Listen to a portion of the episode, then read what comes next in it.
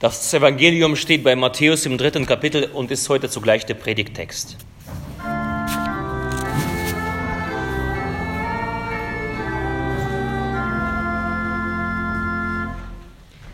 Jesus kam aus Galiläa an den Jordan zu Johannes, dass er sich von ihm taufen ließe. Aber Johannes wehrte ihm und sprach, ich bedarf dessen, dass ich von dir getauft werde und du kommst zu mir? Jesus aber antwortete und sprach zu ihm, lass es zu, denn so gebührt es, uns alle Gerechtigkeit zu erfüllen. Da ließ er es ihm zu. Und als Jesus getauft war, stieg er alsbald herauf aus dem Wasser.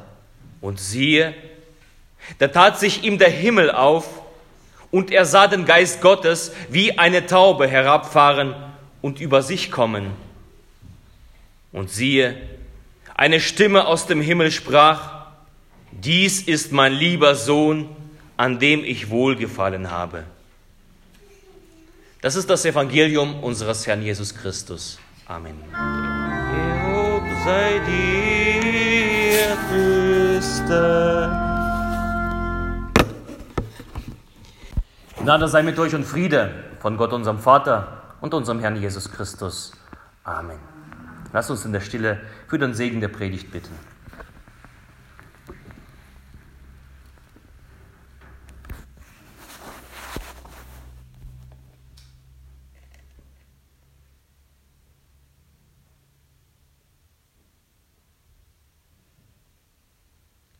Dein Wort, o oh Herr, ist meines Fußes Leuchte und ein Licht auf meinem Wege. Amen. Die Taufe, liebe Gemeinde, ist 30 Jahre nach der Geburt Jesu und bis dato Jesu seine wichtigste Handlung. Jesus kommt zum Jordan, um sich von Johannes dem Täufer taufen zu lassen. Warum eigentlich? Warum hat es nötig, der Sohn Gottes, der eingeborene Sohn, den wir bekennen, sich taufen zu lassen? Diese Frage stellt sich ebenso der Johannes, als er Jesus gegenübersteht. Und sagt, ich bedarf eigentlich dessen, dass ich getauft werde und du kommst zu mir. Jesus hat schon viele Menschen getauft und die Taufe ist für ihn so ein Akt der Buße. Eine Umkehr aus dem alten Leben und eine Hinwendung zu einem neuen, zu einem neuen Leben würdig des Himmelreiches. Bereue deine Sünden ist die Botschaft, lass dich taufen und sündige hinfort nicht mehr. So war Johannes der Täufer und diese symbolische Waschung von den Sünden seiner Taufe. Was aber, wenn der da kommt, das Lamm Gottes, das der Welt Sünden trägt, ohne Sünden schon ist? Jesus ist rein, ohne Sünde. Das Lamm Gottes ist makellos. Ist da die Taufe nicht überflüssig?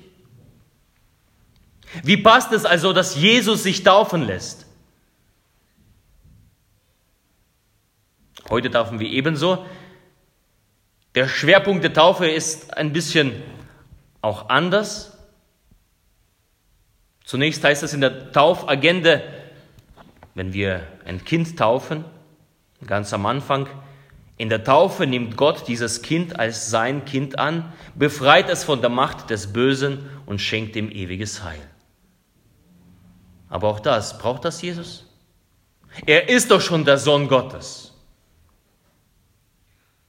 Wie wir im Bekenntnis, das etwas längere Bekenntnis von Konstantinopel bekannt haben, da heißt es, so haben das die Glaubensväter vor, vor 1700 Jahren formuliert, Jesus Christus, Gottes eingeborener Sohn, aus dem Vater geboren vor aller Zeit, Gott von Gott, Licht von Licht, wahrer Gott vom wahren Gott, gezeugt, nicht geschaffen, eines Wesens mit dem Vater. Jesus ist doch schon ein Kind Gottes, ist schon der Sohn Gottes. Braucht Jesus noch eine Taufe des Johannes? Ein weiterer Aspekt der Taufe ist das Teilwerden mit der christlichen Gemeinschaft.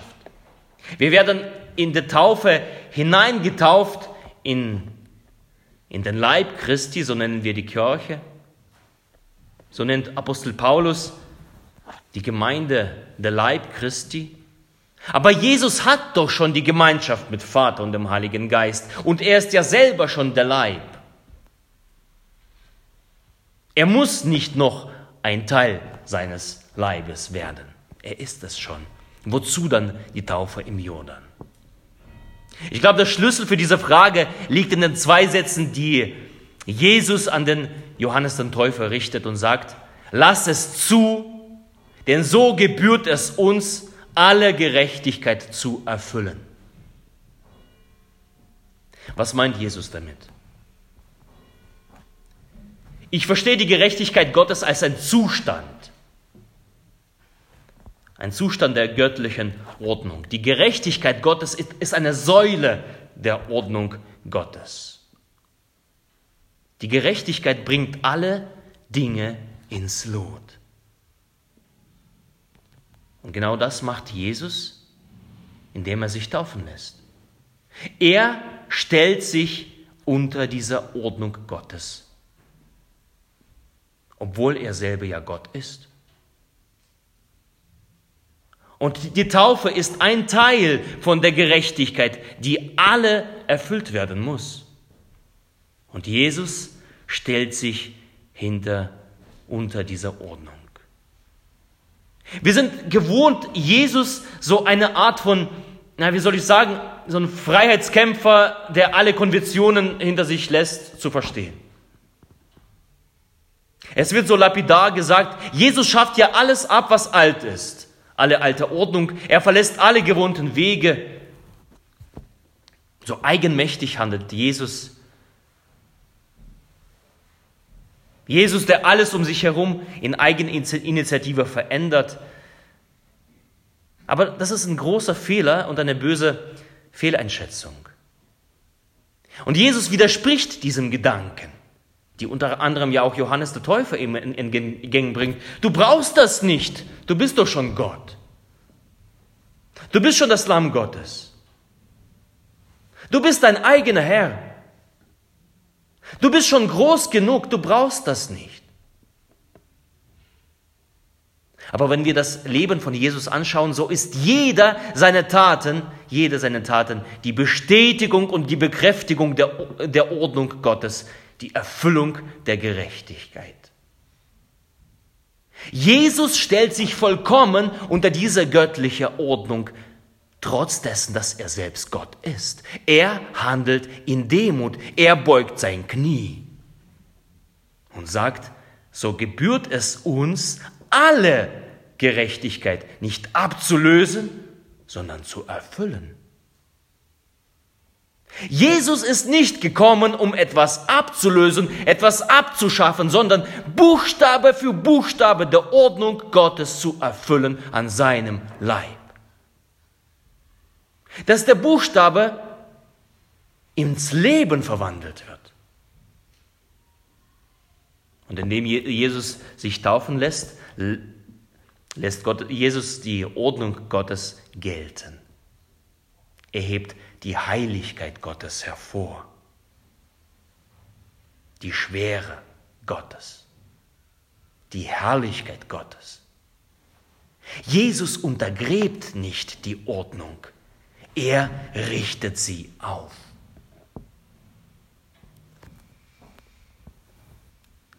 Neben dem, dass Gott alle Fesseln des Todes, alle Banden, alle Bindungen sprengt, uns von allen Lastern befreit, gibt es eine größere Ordnung, die wir nicht fassen können.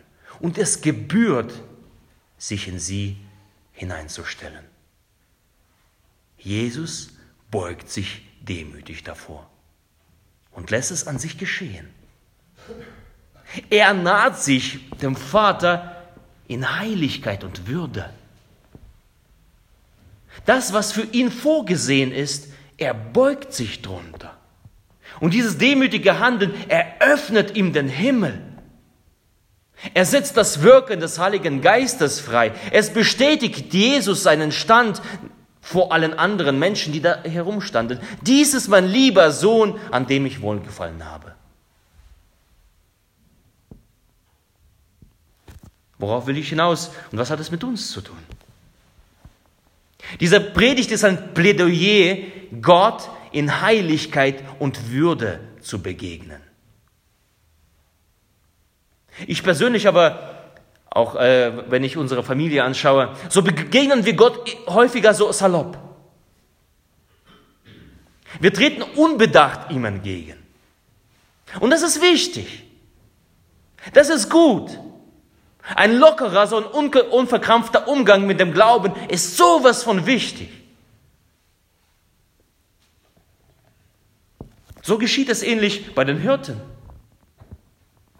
Als sie Gott in dem Jesuskind begegneten, wie geschieht es dort in aller Schlichtheit? In der ärmlichsten Krippe, in einem Stall zwischen Tieren und ihrem Mist. Kein roter Teppich führt sie dorthin, sondern Stroh. Es ist eine Art der Gottesbegegnung, ärmlich, bescheiden und schmucklos. Aber es gibt auch eine andere Art der Gottesbegegnung wie sie zum Beispiel in dem Buch des Propheten Ezechiel beschrieben wird. Und äh, dieses Buch habe ich gelesen in der, in der Adventszeit. Also genau in der, in, in der Zeit, wo, wo wir über die Hürden erfahren, wo wir, wo wir von, von Gottes Kommen erfahren, in aller Schlichtheit. Und beim Propheten Ezechiel ist es anders. Da ist von Herrlichkeit und Heiligkeit Gottes die Rede. Und sie ist ganz anders als Stroh. Vollkommen. Das Gegenteil von schlicht und einfach. Und diese Heiligkeit und Herrlichkeit ist verstörend. Sie ist geheimnisvoll. Sie ist mysteriös. Die Herrlichkeit Gottes. Das hebräische Wort dafür, die Kavod, also die Schwere Gottes. Nicht so leicht wie der Stroh, sondern die Schwere Gottes. Da ist die Rede von einem Thron, umgeben von Feuer, umgeben von unaussprechlichen Dingen. Ein Thronwagen wird erwähnt. Seltsame Wesen und Engel bewegen sich um Gott herum. Sie dienen ihm Tag und Nacht in einer Art und Weise, die für unseren menschlichen Verstand kaum zu fassen ist. Ezechiel versucht es in Worte zu fassen, aufzuschreiben. Aber wenn man das so liest, gleicht es so einem Stammeln eines Kleinkindes und denkt, was schreibt er denn hier? Wie ein Kind, als ob es wenn ein Kind in eine komplizierte Maschine hineinblickt und versucht es in seine Worte zu fassen, so versucht Ezechiel die Herrlichkeit und Heiligkeit Gottes zu beschreiben und sie, er kann sie nicht beschreiben. Lies mal Ezechiel, ein verstörendes Bild von Gott. Und genau so ist auch Gott. Es gibt eine menschliche Komponente, die keine Worte braucht, die verständlich ist, klar und deutlich, aber auch eine andere Seite Gottes, die nicht mit dem menschlichen Verstand zu fassen ist. Eine Ordnung Gottes, die über unsere Ordnung übersteigt, die uns Schwierigkeiten bereitet. Und beides vereinigt Gott in sich, wahrer Gott und wahrer Mensch. Das Verständliche und das Übersinnliche, das Begreifliche und das Unergründliche. Das ganz Irdische und außergewöhnlich Himmlische, das Heilige. Und in der Taufe beugt Jesus seine Knie vor diesem Heiligen und lässt das geschehen an sich, was er eigentlich gar nicht braucht. Aber er beugt sich vor dieser Heiligkeit. Er erfüllt die Gerechtigkeit. Er erfüllt die Ordnung Gottes. Auch wenn es nicht müsste. Und so ist es ein Appell an, an, uns, lasst uns nicht vergessen, dass Gott daneben, dass er unser Freund ist, nicht auf einen Kumpel macht. Ab und zu tut es mal als Beispiel so in der Familie, also sein, sein, sein Mittagessen in, in die Mikrowelle hineinzuschieben und dann davon zu essen. Aber sonntags, und ich kenne mittlerweile euch Vogtländer, äh, da gehören ja Klöße mit auf den Tisch. Das ist ein Feiertag, das muss sein. Ihr wisst, wovon ich rede. Und wenn jemand Geburtstag feiert und, oder ein ehrenvoller Gast dich besucht, da schiebst du nicht ein Essen in die Mikrowelle. Da bist du nicht spartanisch. Warum tun wir das? Weil wir den anderen Ehrerbietung bringen möchten.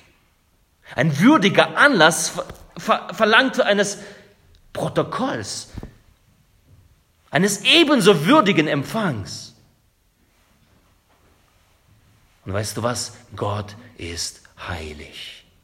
Ihm gebührt alle Ehre, alle Anbetung, aller unser Respekt, alle Anerkennung, Bewunderung, Hochachtung. Das gebührt Gott.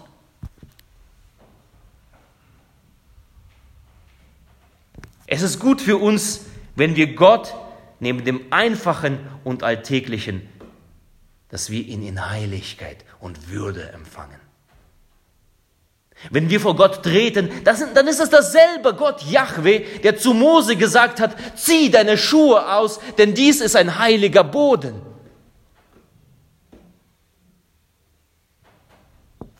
Gott wird angebeten in Wahrheit und im Geist, wie Jesus einst sagte. Das bedeutet in aller Klarheit, aber in, auch in aller Ordnung, in die wir hineingestellt sind. Der Geist Gottes ist kein chaotischer Geist. Es ist derselbe Geist, der am Anfang der Welt über den Wasser schwebt. Was tut, warum schwebt er da? Warum fliegt er da hin und her? Er ordnet, er sortiert, er trennt das Licht von der Finsternis. Und diese göttliche Ordnung zeichnet eben dieses Buch Ezechiel, dieses Gottesbild im Buch des Ezechiel. Da ist ein Protokoll drin, wenn wir das lesen. Da hat alles seinen Platz und seine Ordnung.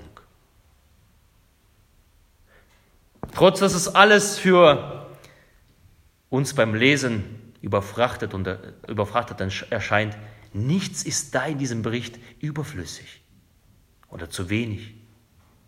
Es ist ein befremdendes Bild für unsere Augen, für äh, uns als Menschen. Aber es ist ein heiliger und gerechter Gottesdienst, der dort vor dem Thron Gottes geschieht, vor dem heiligen Gott. Und genau unter dieser Ordnung tritt Jesus in der Taufe. Jesus erfüllt alles durch sein Leben. Auch wenn es für Johannes unverständlich scheint. Und das tut Jesus, damit wir in seinem Leib Gott nahe kommen in wahrer Anbetung. Jesus, der alles erfüllt hat, und durch ihn sind wir in der Lage, Gott zu begegnen.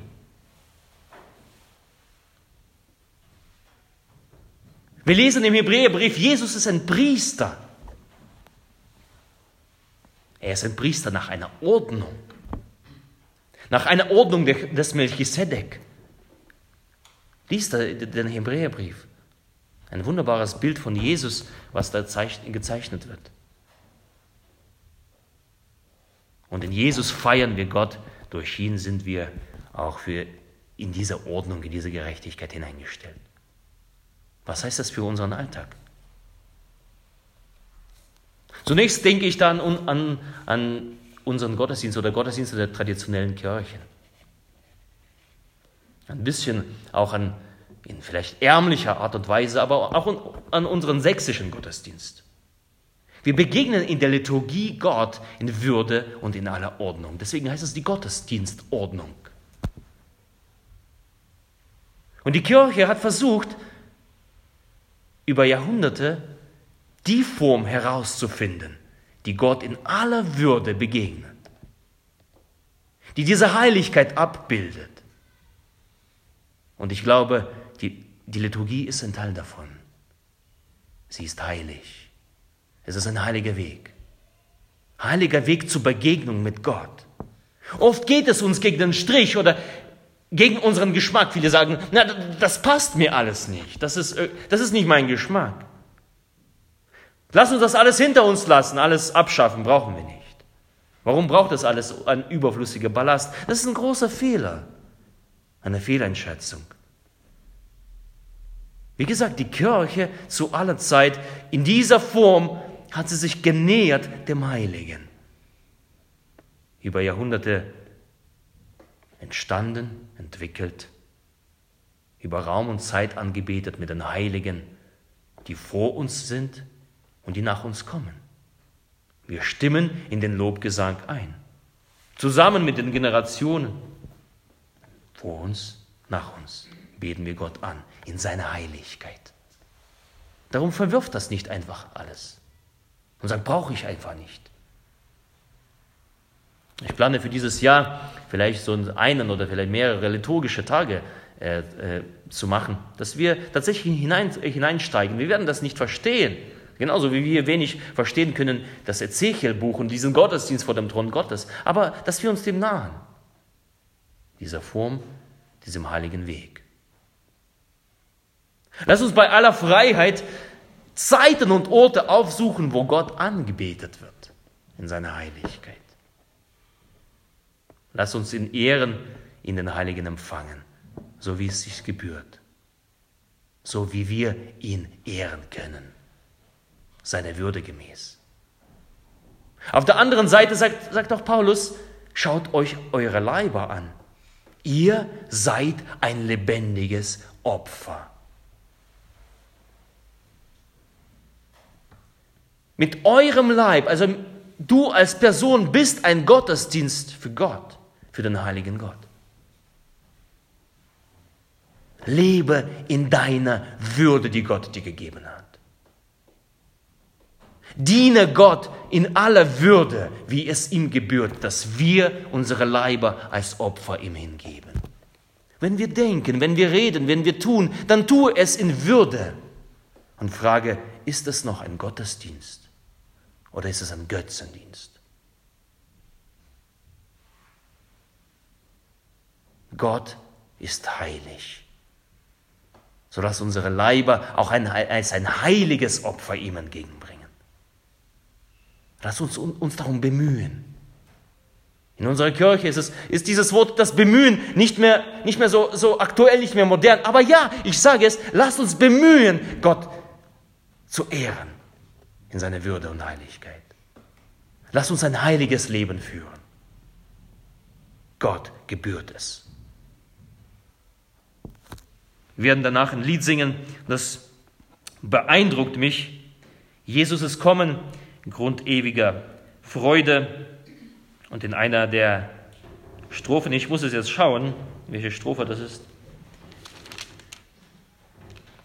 Jesus ist kommen, sagt zu aller Welt enden, eilet, ach, heilet zum Gnadenpanier. Und, und, und danach, hört zu, schwört die Treue mit Herzen und Händen. Mache dein Leib zu einem lebendigen, heiligen Opfer. Mit Herzen und Händen. Dass wir ein würdiges, würdigen Gottesdienst feiern vor Gott. Gott ist heilig. Und lass uns diesem Heiligen begegnen. Lass uns jemanden empfangen. Lass uns hinein, uns hineinstellen in diese göttliche Ordnung. Lass uns dort Ehren, ihm Respekt entgegenbringen. Seine Heiligkeit so wie es Jesus tat.